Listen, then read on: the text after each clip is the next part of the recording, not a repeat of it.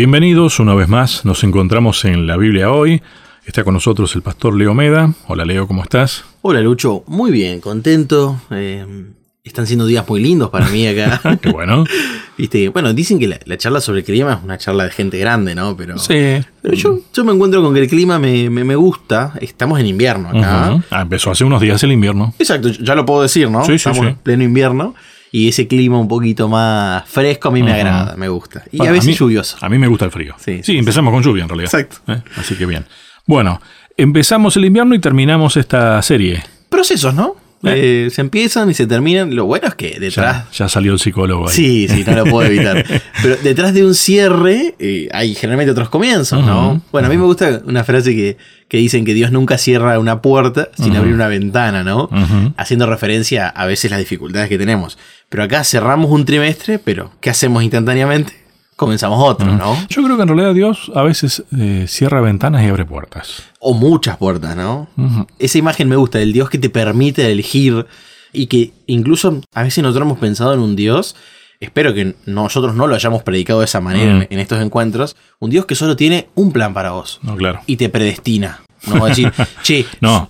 es decir, soy tan poco creativo que solo hice un plan para Lucho y lo obligo a ir por ahí, ¿no? No, justamente por el contrario, creo que al fin y al cabo, bueno, de eso vamos a hablar un poco, ¿no? Lo contrario a lo que decías va a terminar siendo la conclusión a la que intentamos llegar, ¿no? Exactamente. Que creo que este trimestre fue valioso. Todos son valiosos, ¿no? Porque de alguna u otra manera conocemos distintas características, facetas de Dios, ¿no? Esta vez lo hemos hecho a través del Apocalipsis. Ha sido para mí un gran desafío, lo tengo que admitir. sí, sí, sí. Sí, porque viste que creo que la premisa que nos hemos tomado desde que comenzamos esta serie es, a ver, tuvimos que enfrentar un problema.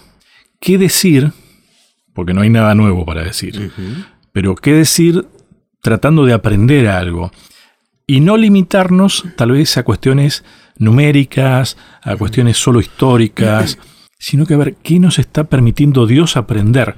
Porque tal vez aprender fechas, aprender números, aprender hechos históricos y demás son importantes, por supuesto, pero tienen su razón de ser porque significan algo. Es como las estadísticas, ¿no? Claro. Las estadísticas los números son números, pero detrás hay gente.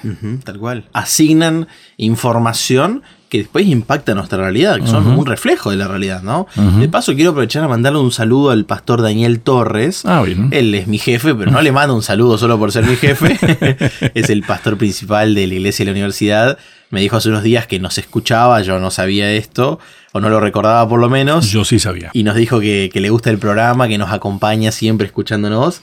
Así que bueno, para mí es un privilegio, lo he dicho en más de una oportunidad. Esperemos nosotros estar acompañándolo también entonces. Exactamente. Eh, obviamente que este programa pretende llegar a todos, ellos que quieran escucharlo, ¿no?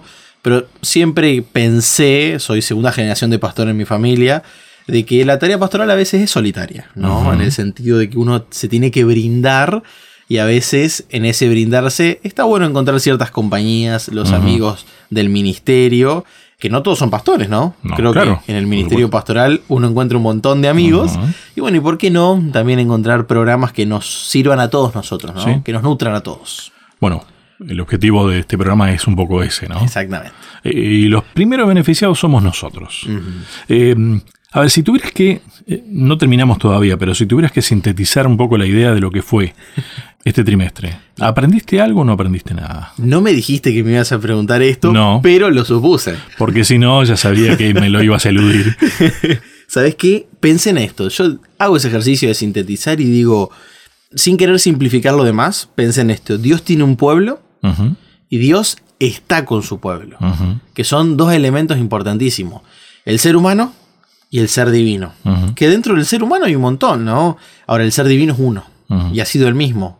Y va a ser el mismo. Y tiene un nombre. Y tiene personalidad. Y se relaciona.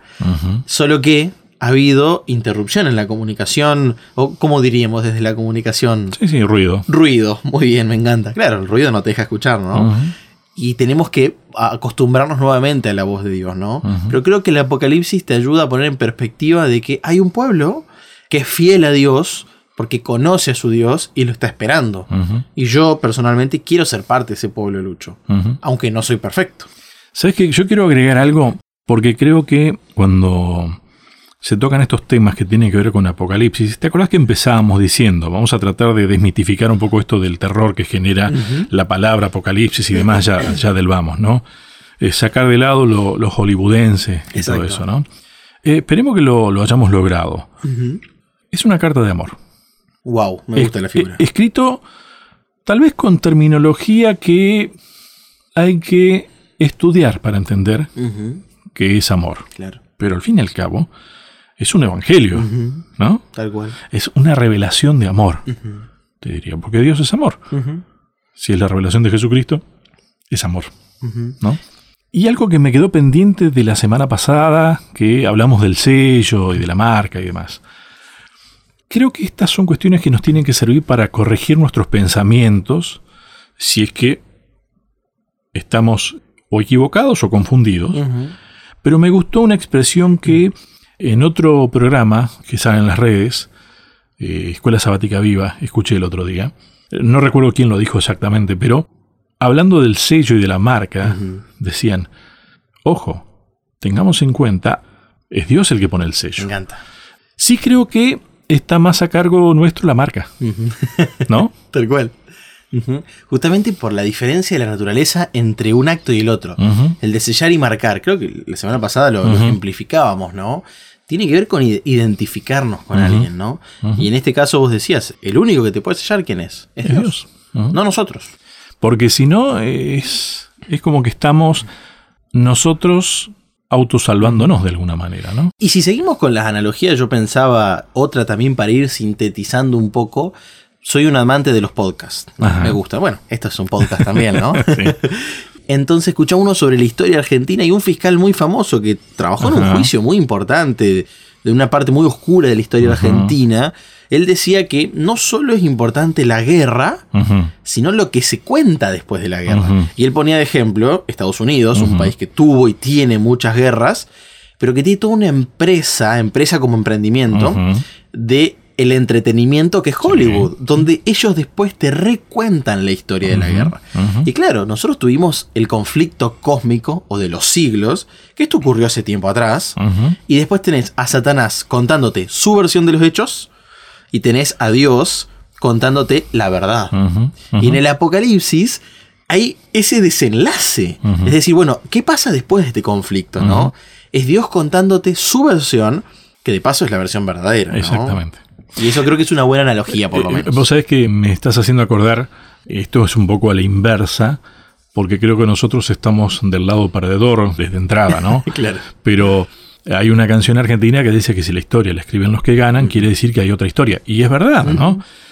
Pero en este caso, vos fíjate que quien pierde la guerra nos cuenta la historia, pero el que gana está luchando para rescatar la verdadera historia. Exactamente. Me encanta, ¿no? Rescatar la verdad. ¿Por qué? Porque hay mentira, porque hay error, ¿no? Bueno, hoy creo que nos hemos tomado un gran tiempo para hacer introducción y voy a leer el texto central que nos va a guiar esta semana, que va de la mano con lo que hemos dicho. Apocalipsis 18.1. Después de eso vi a otro ángel descender del cielo con gran poder y la tierra fue iluminada con su gloria. ¿no? Estamos hablando de un cuarto ángel. Ya han concluido los tres mensajes angélicos y, este es como decirlo, es la última chispita de la historia de este mundo, ¿no? Pero que no puede ir desligada de los tres. Exactamente. Es parte de un proceso. ¿Qué proceso? El de salvación. ¿Y por qué Dios te salva? Porque te ama. O sea, es como que siempre vamos a redundar en lo mismo cuando cerramos un proceso de estudio de un trimestre. Todo se reduce y se resume al amor de Dios por las personas. Y vuelvo a tomar lo que vos decías, Lucho. Por eso Dios no le delegó a nadie la tarea de sellar. No, tal cual. Porque a veces los seres humanos nos cuesta amar. Entonces, ¿qué hacemos? Marcamos gente, ¿no? Y no, y a veces le sacamos las marcas también. Porque, bueno, a veces los queremos, a veces los alejamos. Somos inestables. En cambio, Dios, que se mantiene por el tiempo, dice: Estos son mis hijos. Y te pone una identidad. Y tiene que ver con que, mira, no lo dije al comienzo, pero cuando hablabas, pensaba: es que Dios tiene bien en claro quién es Él. Por eso él puede decir yo soy. tal cual. Y lo puede decir cuando quiera decirlo, ¿no? Exacto. Siempre va a ser verdad. Siempre va a ser verdad. Y siempre es presente. Eh, me encanta, me encanta, exactamente. Viste que dicho así no, no es tan complicado. No, tal cual. Es Dios, digamos. Es Dios. y si hubo necesidad de que él dé explicaciones con símbolos y cosas, era por nuestras limitaciones. porque nosotros no entendemos. exacto. Ahora, hay una realidad que creo que es importante, es nuestro rol en todo esto. Porque a veces corremos el riesgo, pensando en películas, de ser observadores pasivos. No, acá somos protagonistas. Eh, bueno, a ver. Vamos a decirlo, somos un segundo protagonista. Sí, sí, sí, sí. No, a ver. ¿Se explica? Sepamos ocupar nuestro lugar. Exacto. En la misión. Más simple. ¿Por quién murió Dios? Por nosotros. Por nosotros. O sea, nosotros tenemos que estar en la película, digamos. pero viste que cuando dan premios de película está el premio ah, al protagonista y está el premio al, mejor. El de reparto. El de reparto, ¿no? Sí, sí, somos nosotros, digamos. Pero somos importantes. Bueno, y ese, eso es algo que tenemos que aprender. Porque muchas veces nosotros queremos o creemos ser los protagonistas. Vuelvo a lo mismo. El que es ella es Dios. Es Dios. El que salva es Dios. El que amó primero es Dios. Y somos una cosita más, Lucho. Tenemos que contarle esto a otras personas. Esta película, esta serie, hay que compartirla. Ese es nuestro protagonismo. Hay que hacerla viral. ¿No? Tal cual. No podemos intentar tener otro protagonismo que el papel que tenemos que, tener. Claro, a veces el libreto dice alguna cosa y nosotros leemos otra, ¿no? haciendo un, jueguito con esto de que como si fuera esto una película, ¿no? Y a veces nos resulta interesante poner nuestros textos, ¿no? Claro. En nuestras palabras. Eso creo que sería eh, lo mismo que las tradiciones en la verdad bíblica, ¿no? Es como que agregarle nuestros condimentos, ponerle nuestras propias interpretaciones como si, este, y eso a, costa de lo que diga la verdad. Y se ha hecho mucho daño en eso. Y nosotros podríamos estar haciendo un daño también. Y vos fíjate que en ese caso nos estaríamos poniendo o estaríamos predispuestos a recibir una marca, no el sello. Estaríamos participando de este... De la confusión. Claro, de este sistema religioso falso. O apóstata, ¿no? Siguiendo las palabras de la semana pasada. Que se pone en el lugar de... Es decir, acá hay un director. Si te gusta la analogía futbolística, acá hay un director técnico. Si te gusta la de la película, acá hay un, director. A ver, perdón, pero hay sería, el mismo es protagonista, director ejecutivo, director, productor, productor y todo, ¿entendés? Porque hizo todo. Bueno, ¿y dónde se ve eso, Lucho? Cuando vos ves la doctrina del santuario, en Hebreos y en otros lugares de la Biblia donde la encontramos, te das cuenta que Dios es, y con eso vamos a cerrar esta semana y este trimestre, Dios es cordero, sacerdote, eh, sumo sacerdote, es todo en el sistema de la salvación, ¿no? Menos mal. Menos mal. Porque si estaría el factor humano de por medio, algo hubiera salido mal, ¿no es cierto? Que creo que eso está bueno. En este sistema de creencias que nosotros estamos predicando, que no es un sistema más. Es el sistema que la Biblia nos propone. Dios es el centro y es el garante de este pacto, ¿no? Y, a nosotros entonces, ¿qué nos toca? Porque viste que nosotros, ah, pero yo algo tengo que hacer. Sí, sí, sí. Y queremos hacer más de lo que nos corresponde o lo que no nos corresponde queremos hacer. Pero en la realidad, ¿qué es lo que nos corresponde? Bueno, vamos a leerlo a Pablo. Dale. Pablo, un iluminado, definitivamente. Sí, sí, sí. Primera de Tesalonicenses, capítulo 5, del 1 al 6. Dice lo siguiente: Pero acerca de los tiempos y de las ocasiones no tenéis necesidad, hermanos, de que yo os escriba. Porque vosotros sabéis perfectamente que el día del Señor vendrá así como ladrón en la noche. Que cuando digan paz y seguridad, entonces vendrá sobre ellos destrucción repentina como los dolores a la mujer encinta, y no escaparán. Mas vosotros, hermanos, no estáis en tinieblas, para que aquel día os sorprenda como ladrón, porque todos vosotros sois hijos de luz e hijos de día, no somos de la noche ni de las tinieblas. Por tanto, no durmamos como los demás, sino velemos y seamos sobrios. Hay muchas cosas en ese texto. Conociéndolo a Pablo, Quiso decir de todo. creo que si vos tuvieras que predicar, tendrías que elegir un pedacito y con un versículo tenés para varias horas de predicación, ¿no? Tal vez quedémonos con esto de lo último, de ser vigilar y ser sobrios. Cuesta, ¿no? Nos cuesta estar atentos, porque vigilar es estar atentos. Y convengamos que nos distraemos. y por otro lado, suponiendo que estemos alertas espiritualmente, ser sobrios, yo me, anoté dos ideas. Tomar en serio este tema y además enfocar en lo que es importante. Porque creo que justamente a veces enfocarnos en lo que no es importante o decir que tal cosa es importante más que otra, nos distrae. Y no, no nos permite estar alertas espiritualmente. Nos distraemos con cosas que son importantes, pero no las más importantes. Y vos fíjate que en base a eso es donde comúnmente hacemos juicios a la gente. Sobre distintos acentos que están presentes, pero quizás no son para nuestro presente, ¿no? Y eso nosotros lo vemos en la palabra de Dios. Eh, Dios tuvo un pueblo siempre. Y ese pueblo fue, fue diferente, porque en un tiempo fue el pueblo antes de ser una nación, era una familia, después fue el pueblo de Israel, después se transformaron en el judaísmo, después en la iglesia, ¿cómo decirlo? Eh, en, en la iglesia general de los apóstoles, luego se transformó en iglesia católica, luego se transformó en iglesia protestante. ¿no es cierto? Aquellos que fueron manteniendo... Eh, eh, mira, qué bueno que decís esto, porque ahí en todos esos grupos, en todas esas etapas, siempre hubo quienes defendieron la verdad tal cual lo dice la Biblia. Por lo tanto, también siempre hubo quienes no defendieron la verdad tal cual la Biblia. Eso quiere decir que tanto los que pertenecían como los que no, algunos estaban en tinieblas. ¿Qué quiere decir esto? La segunda venida, tomarlos como ladrón en la noche. ¿no? Pero esto, esto es importante detallarlo. Cuando Jesús vino por primera vez, lo hemos mencionado, había una profecía de tiempo. Era milimétrica o era cronometrada. sí. Igual manera no lo esperaron.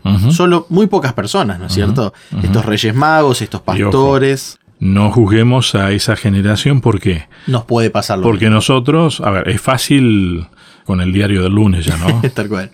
Y por eso voy. Si habiendo una profecía a la humanidad le costó, no habiendo tiempo específico, a mucha gente lo va a tomar por sorpresa. Bueno, justamente, yo creo que a veces porque no queremos que nos pase lo mismo, porque juzgamos a ese grupo que le pasó eso, Claro. caemos muchas veces en quienes se les da por poner fechas, por ejemplo. Tal es una distracción. Exactamente, muy bien. Y ha habido intentos a lo largo de la historia, ¿no? Y hasta pongámosle, con buenas intenciones, pongámosle, ¿no? Sí, sí, sí, tal cual. Y creo que esto es lo importante. O sea, nosotros no estamos en tinieblas. Tenemos mucha luz al respecto. La palabra de Dios nos orienta. Tenemos Mateo 24. Tenemos todo el Apocalipsis. Tenemos los evangelios que nos muestran las enseñanzas de Jesús sobre el tiempo del fin. Que nos damos cuenta que de a poco estamos llegando hacia ese momento. Sí, y- pero vos sabés que me parece que hay algo que es más importante. Es finalmente a lo que Dios creo que apunta. Porque vos podés mirar todo esto, podés saberte todas las profecías, podés conocer todo lo que se habla al respecto. Pero viste que hay un reloj interno que tiene que ver con la relación con Dios. Claro. Porque vos podés conocer todos los detalles, te podés conocer todos los versículos que hablen del tema, pero no haberlos internalizado. O no hacerlo en sintonía con el Espíritu Santo. Y cuando eso pasa, Lucho, tristemente, lo que descuidamos es nuestro rol en la misión que Dios nos dejó. Y a veces no es cumplir por cumplir. No, no, no. es solo ser buenos alumnos y entregar la tarea. Es pensar que yo soy un partícipe, si bien yo no salvo a los demás, participo en el proceso de salvación. Y eso es milagroso para mí, Es un honor de paso. me transforma, Sí. entiendo lo que Dios hace en la vida de otros, y obviamente me hace interesarme por los demás, así como Dios los ama. ¿no? Eh, eh, a ver, analicemos un poco lo que pasa con la preparación de este programa. Cualquiera podría decir, bueno, este programa en realidad es para quienes lo escuchan, ¿no? Que sí, es verdad, es para quienes escuchan. Tal cual. Está pensado para que alguien lo escuche por lo menos. Pero al mismo tiempo, decime si no tiene un rol conservador, digo, en- de que a nosotros, preparando estos temas, nos ayudan a, a revisar, a entender, a mirar desde otro lado, a tratar de ponernos en el lugar del otro también. Y ese proceso nos ayuda a mantenernos cerca de Dios. Exactamente. Y sumo lo que dice la lección. Vigilar es estar espiritualmente alerta. Estar despiertos, ¿no? Hay momentos de descansar, los hay. Pero creo que en este momento Dios nos está pidiendo estar atentos porque se pueden desencadenar muy rápido esos sucesos que estamos esperando. Ahora, para poder ver lo que está sucediendo, es importante, como vos dijiste, Lucho, poder revisar la palabra de Dios. Y no es para cambiarla, sino para No. volver a revisar lo que creo. Es decir, estar seguro que lo que creo está de acuerdo con la palabra de Dios. Reformulo, no es revisar la Biblia, No. es revisar lo que yo creo acerca de la. Biblia, ¿no? Porque vos fíjate que con eso que crees es con lo que vas a convivir por toda la eternidad. O no vas a poder hacerlo. Y Satanás incluso trataría de engañar a uno de los escogidos, ¿no? Y nos dice el Apocalipsis que los dos grandes engaños son, lo hemos dicho, la inmortalidad del alma, es decir, que el hombre no necesita a Dios para ser inmortal, y la santidad del domingo. En cambio del día sábado, que es el que Dios instituyó. Entonces, fíjate que ahí, si tu pregunta es de qué tengo que predicar, ya tenemos dos focos. Que nuestra vida depende de Dios y que nuestro día es el sábado, de acuerdo a la palabra de Dios. Ahora, vos fíjate que eso de la cuestión del sábado es mucho más importante, no tanto por el día en sí, que es importante obviamente, sino lo que significa eso. Por el Dios del día. Exactamente. Dios es el que dijo. Tal cual. ¿No? Qué lindo, ¿no? Entender que Dios hizo el sábado para relacionarse con sus hijos, no al revés, ¿no es cierto? No al hombre para relacionarse con el sábado. Digo, porque, viste, podéis caer también en que un día pase a ser más importante que Dios. Y eso sería un problema. Y puede ser que sea el día que sea, ¿eh? ¿eh? Eso podría ser cualquier día. Y Lucho, antes que pasemos, ya veo que se nos está volviendo a ir el tiempo un poquito. Hago un repasito de lo que nos propuso. Siento que ni empezamos todavía. y pero creo que eso nos va a pasar con el Apocalipsis. Vamos a tener que seguir estudiándolo, ¿no? Pero haciendo un pequeño repaso, el llamado de Dios final para su pueblo es que huyamos de los errores de Babilonia y que andemos en la luz. ¿No es cierto? Tenemos en un segundo mensaje angélico aceptar la verdad y descartar el error. Y en un tercer mensaje angélico, tener cuidado con la marca de la bestia. Que no estemos representando ese poder creyendo que estamos sirviendo a Dios. Porque de vuelta, el foco está en que Satanás nos quiere engañar. Y cuando nosotros decimos, no, a mí no me va a engañar, es cuando más cuidado tenemos que tener. Como dice la Biblia, el que quiere estar firme, mire que no caiga. Mire que no caiga. Eh, dos cositas. Me gustó algo que te decía el, folleto que estamos estudiando. La iglesia adventista del séptimo día se levantó para predicar este mensaje. Qué lindo, ¿no? Vos fíjate que ahí solo podés tomar como, ja, yo, qué orgullo. claro. ¿no? Y ahí no estás predicando el mensaje. ¿Mm? Esa función no te asegura nada. Es Dios el que te asegura que vos puedas estar ahí. Es tu relación con Él. Él está. Si yo la tengo la relación con Él o no, ya eso es responsabilidad mía. Y hay otra cosa que me noté con esto de estar alerta. Pablo dice que no durmamos como los demás. Dormir en estos temas es morir. Porque nosotros estamos vivos. ¿No? Tal cual. Quiere decir que hay alguien que está durmiendo. A ver, la Biblia habla en claro que la, este, quien está dormido está muerto, en realidad, ¿no? Si lo hablamos desde lo espiritual, también, inclusive podemos entenderlo así. Ahora, fíjate que me parece que acá también es válido el concepto de lo que nos pasa muchas veces a la mañana, tempranito. Dormimos tarde. Descansamos, dormimos un rato. Pero nos levantamos y estamos. ¿Cómo estás? No, ando dormido. Mm. ¿Pero cómo? Yo te veo despierto. No, no, pero yo ando dormido. Es como que no estás con las ideas todas claras, ¿no? No estás predispuesto a poder recibir lo que sucede en tu entorno, aprender, ¿no? Obnubilados. Es decir, con tantas cosas en la cabeza es no, podemos, exacto, no estar sobrio. sí, y creo que esta idea nos choca porque quizás hoy nos estamos encontrando con una audiencia que dice yo no he tomado alcohol en mi vida. Incluso quizás tenemos amigos que están luchando con eso, ¿no? Y, ante eso yo te invito a confiar en Dios, que Dios te puede ayudar a vencer eso, ¿no? Pero yendo al plano espiritual, pero cuando estamos tan tapados de cosas, ¿no? Yo siempre digo a los alumnos, estudiar es bueno. Y si vos no estudiás, estás descuidando tu trabajo, ¿no? De paso, el estudio es trabajo no remunerado. Es catalogado como trabajo. Pero descuidar tu trabajo no sería bueno. Ahora, si el estudio te quita tiempo para dormir, para hacer ejercicio, para comer y para tener una relación con Dios, estamos en un problema. Y eso creo que se aplica con todo el resto de nuestra vida. Yo puedo estar obnubilado de tan, ¿cómo decirlo? De tan concentrado, entre comillas, que estoy en hacer la misión de Dios, que me olvido de Dios. Y ahí nos encontramos con el ejemplo de Marta, ¿no? Que estaba tan afanada por el pan que se olvidó del pan de vida. Estaba tan ocupada por el agua que se olvidó del agua de vida que estaba en su propia casa, ¿no? Tenemos un ejemplo bíblico de eso. Sí, sí. Es fuerte esto, ¿no? Es un llamado a atención. Porque vos fíjate que cualquiera de nosotros podría estar firme pero podría caer también entonces. tal cual. Y por eso me voy a la temática de uno de los días de la semana donde se habla de la reforma y dice la reforma continúa. Y yo pensaba cuando leía, y es continua también. o sea, son las dos cosas. Sigue y tiene que seguir. Yo cuando vi el título, mm, miré, volví al título. Ah, no, dice continúa. Exacto. O sea, no concluyó. Y tiene que continuar. ¿Hasta cuándo? Hasta que Jesús venga y nos transforme, ¿no? Hasta ese punto donde Dios va a cambiar lo corruptible por lo incorruptible. Ahora, perdón, eso significa la reforma. Esa reforma continua que continúa. Significa que vienen cosas nuevas, distintas, diferentes, algo nuevo totalmente. Bueno, creo que a veces caemos en ese error de pensar, o hay gente que pretende ser novedosa y traer nueva luz, ¿no? Grupos que surgen. Esto ya en mis cortos años, yo tengo 28 años, lo he visto varias veces, incluso en mi localidad. Grupos que dicen traemos una nueva interpretación de esto y de lo otro, incluso que ven profecías donde no hay profecías, ¿no? Pero ante esto, fíjate que la reforma tiene que ver con algo previo. ¿Sabes que cuando yo veía, eh, vi este título, sin haber leído lo que decía el folleto, lo primero que se me vino a la mente fue, a ver, Jesús cuando vino, lo que hizo fue una reforma, pero no reformó tirando todo y poniendo algo nuevo, porque con eso estás abriendo el camino de que a alguien se le ocurre que el día de reposo es otro. Tal cual. Y tenés que respetarlo entonces. Viene alguien y dice, es el lunes. ¿Entendés? ni sábado ni domingo. ¿Entendés?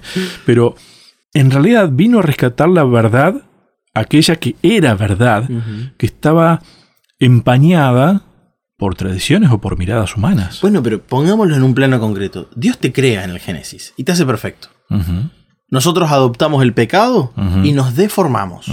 Y ahora, ¿qué tiene que hacer Dios? Reformarte. Exactamente. Pero quiero leer un texto que está en Apocalipsis 18.1, porque a veces cuando pensamos en todo esto de la predicación del Evangelio, incluso luchando contra nuestros defectos, nos desesperamos.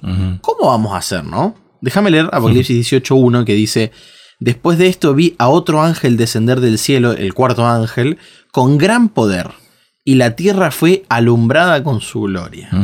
A veces desesperamos, porque claro, cuando vos medís lo que hay que hacer y lo medís con tus propias fuerzas, entras en desesperación. ¿Cómo vamos a hacer? No podemos. No tenemos los recursos, no tenemos el tiempo, no tenemos la gente. Pero aquí está el secreto. Vos fíjate que, a ver, mirá lo que me haces acordar. Vos sabés que yo amo la radio. Y yo estoy convencido que la radio es una de las herramientas más grandes que hay para la predicación del Evangelio y que muchas veces lo limitamos a hablar de, Dios, no es llenarse la boca de Dios, de paso. ¿eh? Es vivir y es mostrar, pensar en el otro, que es mi definición de radio. Claro. ¿eh? Pero yo sé que la radio no va a salvar al mundo. A veces nos ponemos a discutir, pongámosle, la radio, no, va a ser la tele, no, son las redes, ¿no? Y no, es Dios. Todo esto son herramientas. Yo no voy a salvar a nadie porque haga este programa. Si yo llego a pensar eso, tengo que ya mismo dejarlo. Tal cual. Que sí creo estar tratando de, con mis limitaciones, cumplir esa misión de la que hablaba el texto que leíamos hoy, de que la iglesia dentista se levantó para proclamar este mensaje. Bueno, sí, trato de ocupar el lugar que me corresponde. Espero estar ocupándolo. Y así todo, si no fuera por Dios, no lo estaría ocupando. Y acá, Lucho, yo le quiero hablar con esto que está mencionando a todos los líderes que nos están escuchando, porque estoy seguro que hay líderes locales. Hay gente que escucha este programa. De paso, el sábado tuvimos un, la escuela sabática. Cada capellán aquí en la universidad tiene a cargo su grupo de escuela sabática, que son grupos grandes. Vino el padre de un chico por el fin de semana largo que tuvimos. Y desde Tucumán, estamos hablando de, creo que son 1600 kilómetros de acá. 13 horas más o menos de Exacto, tal cual. Poquito menos quizás de kilómetros y me dijo que desde allá no se escuchaba. Él es mm. vendedor de nuestra empresa Granix, así que viaja mucho. Y nos dijo que no se escuchaba, ¿no? Y esto a mí me llenó el corazón porque veía cómo incluso líderes de iglesias locales tienen un celo por la predicación del Evangelio, ¿no? Y como comentaba, me, me apasionó. Y yo pensaba en esto que quizás alguno de ellos también se puede llegar a desesperar. Yo me desespero de vez en cuando, ¿no? ¿Por qué? Porque a veces me falta la fe. Y empiezo a pensar que tengo que hacerlo con mis fuerzas. Exactamente. y acá es cuando este versículo tan importante que acabo de leer, el 18.1 de Apocalipsis, nos habla de este gran poder, que es el mismo gran poder que Jesús le habla a sus discípulos cuando los manda a luchar contra los principados y potestades. Es decir, Dios le dice a sus discípulos que luchen contra el diablo y sus demonios y que van a vencer. y, y, es el mismo término que utiliza Jesús cuando le pide a sus discípulos y les da toda la autoridad para predicar a todas las naciones y hacer discípulos. Ese es el poder que necesitamos. No es nuestro. No, tal cual. Y creo que esto debería ayudarnos a no desanimarnos. Porque vos fíjate que la misma palabra de Dios es la que te dice, ojito que no tenés lucha, sino contra potestades, ¿no? Y sería injusto luchar contra esas potestades con nuestras propias fuerzas. Dios no nos deja desahuciados, sino que nos envía con todo su poder. Tenemos acá al lado nuestro el Santo Espíritu. Tenemos a los ángeles que Dios nos envió. Realmente tenemos poder para ir y vencer. Solo que a veces, Lucho, entiendo que nos cuesta creer.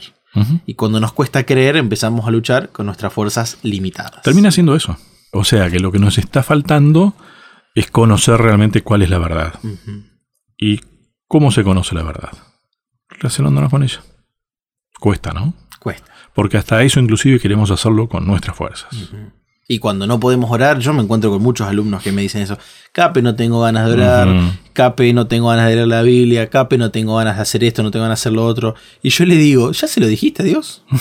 y me viene y me dice, pero ¿cómo le voy a decir a Dios que no tengo ganas de orar? Sí, ya sabe. Es que si vos no se lo decís, Estás intentando hacer todo eso con tus propias fuerzas. Decile a Dios, hoy no tengo ganas de hablar con vos, pero entiendo que lo necesito. Ayúdame. Hoy no tengo ganas de leer la palabra de Dios. A ver. Pero la necesito. Ayúdame. ¿Qué estás haciendo? Dios, hoy no tengo ganas de hablar con vos. ¿Con quién estás hablando? Con Él. estás ejerciendo la fe. y creo que eso es fantástico, ¿no? Porque hoy yo entiendo también que el diablo nos ha atacado mucho por el lado emocional, Lucho. Mucho, ¿no? Hay mucha dolencia por el lado emocional.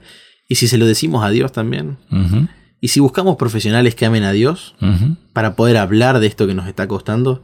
Me parece que nosotros hoy estamos y nos sentimos bastante solos, cuando la idea es que seamos parte de un pueblo. Porque Dios siempre nos manda un pueblo. Pues es que hay eh, otro fragmento que traté de parafrasear un poco para hacerlo más simple, cuando se habla justamente de la gloria de Dios que llena la tierra, ¿no? La tierra se llenará de la gloria de Dios cuando estemos llenos de su amor y transforme nuestro carácter. Wow. ¿A veces no te parece que estamos luchando con nuestro carácter tratando de llenar la tierra de la gloria de Dios? a veces queremos llenar la tierra de nuestro carácter también, ¿no? Porque, a ver, está bueno que vos estés convencido de que estás viviendo lo correcto. Suena raro que alguien a propósito va a hacer algo malo, ¿entendés? lo hará confundido en todo caso, quiero pensar, ¿no? Pero a ver, Dios tiene que transformar nuestro carácter, nosotros tenemos que dejar que Él transforme nuestro carácter, porque esa es la única vía por la cual, fíjate vos lo que pasa, ¿no? Es lo único que vamos a llevar de paso, ¿no? Al cielo, pero es la única vía que esa misión que nos encomendaron se cumpla también. Tal cual, exactamente. Porque si no es nuestra misión personal, ¿entendés? Como que yo soy el qué, y no. A mí me gusta mucho un texto, lo repito bastante, que dice, andarán dos juntos si no estuvieran de acuerdo. Eh. O sea, si no estamos de acuerdo con Dios, no vamos a andar con Dios, ¿no? y, la realidad es que a veces Dios nos tiene mucha paciencia porque no está de acuerdo con nosotros y nos acompaña, nos acompaña. Y nos ama. Y nos ama. Pero a veces nosotros, cuando no estamos de acuerdo con Dios, nos alejamos de Él, ¿no? No amamos. No amamos. Y nosotros tenemos que amar y estar de acuerdo con Dios para caminar con Él. Y ahora, eso tiene que ver con una palabrita que ahora supongo que en el último bloque lo vamos a explayar un poquito más, que es la imagen de Dios el honor de Dios, la reputación, y lo hemos dicho mil veces, la adoración a Dios, que tiene que ver con quién es Él para nosotros, ¿no? Yo creo que tenemos que decidir, y perdón, tal vez la expresión no es la correcta, pero creo que es bien gráfica, ¿qué clase de Dios compramos? ¿El verdadero Dios o ese que es algo confuso que no sabemos bien qué es? Tal cual. A veces me parece, por más que lo hayamos visto varias veces, hasta creo que en frases hechas inclusive, en realidad nos está costando o entender o aceptar qué es la gloria de Dios. Y la gloria de Dios es su carácter, ¿no? ¿Y su carácter cuál es? Dios es amor. No es otra cosa. Yo siempre agrego la idea, ¿no? Que Dios es amor y libertad. esperemos estar reflejando eso. Que justamente creo que este es el punto de discusión que fue atacado por el enemigo, de Dios. ¿no? Exactamente. El gran conflicto entre el bien y el mal en el universo también tiene que ver con el honor o la reputación de Dios, dice nuestra lección, nuestra guía, ¿no? Es decir, tiene que ver con impugnar su carácter. Vamos a ponerlo en términos simples. Es como si Dios, a lo largo del tiempo, él se hubiera mostrado como una persona buena. En cambio, injustamente, ya voy adelantando, Satanás lo lleva ante un cierto tribunal, lo acusa, lo enjuicia, lo castiga y encima empieza a hacer una, especie de marketing universal para que todos los demás crean que Dios es injusto, ¿no? Entonces fíjate que ahí no estamos nosotros en el centro, sino el carácter de Dios. Fíjate que con eso mismo que estás contando, el enemigo de Dios en, realidad se está mostrando él como es. Tal cual. Como decía el dicho, lo que Juan dice de Pedro, dice, más de Juan que de Pedro, ¿no? O sea, cómo el diablo te cuenta la historia del conflicto de los siglos, habla más de él que de Jesús. En cambio, cuando nosotros vemos lo que realmente sucedió a través de la Biblia, nos damos cuenta cómo es Jesús. Vos dijiste, amor. ¿Cómo es Dios? Amor. Y yo sumo esto, es estrictamente relacional. Tiene que ver con cómo las criaturas, que somos nosotros, que Dios nos dota de poder y somos maravillosos y podemos hacer grandes cosas, pero dependemos del Creador. Y nos tenemos que relacionar con el Creador. De vuelta, otra analogía bíblica. Separados de mí nada podés hacer. Tal cual. Oh, Jesús expresó esto, ¿no? Yo soy, yo soy la vid y ustedes son los pámpanos. O sea, si separo el ramo de uvas de la vid, no va a vivir mucho tiempo, ¿no? Justamente nosotros sacamos la fruta para consumirla, pero si la sacáramos, se seca la fruta, ¿no? Tiene que estar conectada a la fuente, a la vid. Ahora, esto de que la gloria de Dios llene la tierra, me gustó la idea que planteaste. Si bien somos protagonistas de la historia, no somos los provocadores de esto, ¿no? A ver, la gloria de Dios va a llenar la tierra porque Dios es Dios. y si nosotros no estamos cumpliendo la misión, lo, van a hablar las piedras, ¿no? Exactamente. Gritarán, clamarán, ¿no? Y esto nosotros lo vemos en tantos ejemplos, Lucho, porque de vuelta, sin culpabilizar, pero el pueblo judío tenía una misión. Y ellos después de cumplir con su misión, mm, bueno, no la cumplieron demasiado bien, pero podrían haber seguido participando como pueblo de Dios, ¿no? Podrían ser parte Jesús vino a abrir el abanico en su primera venida y ahora en la segunda venida venir a cosechar lo sembrado, ¿no es cierto? Es decir, que nosotros tenemos un rol, pero nosotros no somos indispensables. Fíjate que Jesús no vino a rechazar a un pueblo. No, no, tal cual. Vino a que nosotros veamos que hay pueblo mío en todos lados, ovejas en otro redil, ¿no? Como le pasó al profeta en Nínive, ¿no es cierto? Jonás, le pasó allí, él pensó que ese pueblo merecía el fuego. ¿No es cierto? Lo que quizás nosotros pensamos hoy del mundo. ¿Cuándo el Señor va a castigar a todos los incrédulos? Pero en realidad se convirtieron todos ellos, ¿no es cierto? Y esa es una historia fantástica porque es antes de la primera venida de Jesús. Si ahí ya había lugar para ser parte del pueblo de Dios, ¿cuánto más hoy hay lugar? Sí, sí, sí, totalmente. Y eso quiere decir que nuestro rol es invitar a otros a ser parte de la familia de Dios. Ahora la pregunta es, ¿estamos dispuestos a compartir nuestro apellido? ¿Estamos dispuestos a convivir con otras personas? Sí, yo creo que no lo conocemos a Dios y es como que lo limitamos todo a que, ¿viste cómo pasa con las herencias? Mm. Que todos quieren agarrar un poquito y cuanto más agarro mejor, para mí, parecería, ¿no? Nos ponemos posesivos. Y la herencia de Dios es, es para todos. Es para todos. ¿Cuál es la herencia? Es la salvación. Dios quiere regalarle la vida eterna a todos los que estén dispuestos a aceptarla, ¿no? Es que si no, a ver, si no la aceptás, ¿vos te crees que sería feliz? Supongamos que vivas eternamente. supongamos que Dios te dice, bueno, vos no querés vivir de esta manera, como yo te propongo, bueno, vivís eternamente igual. Será una desgracia para cada uno de nosotros eso. Y Dios no nos obliga, ¿no? Creo que eso está claro, incluso que Dios haya tomado el trabajo de elaborar un plan de salvación, llevarlo a cabo, incluso darnos la explicación del plan de salvación, ¿no? Porque...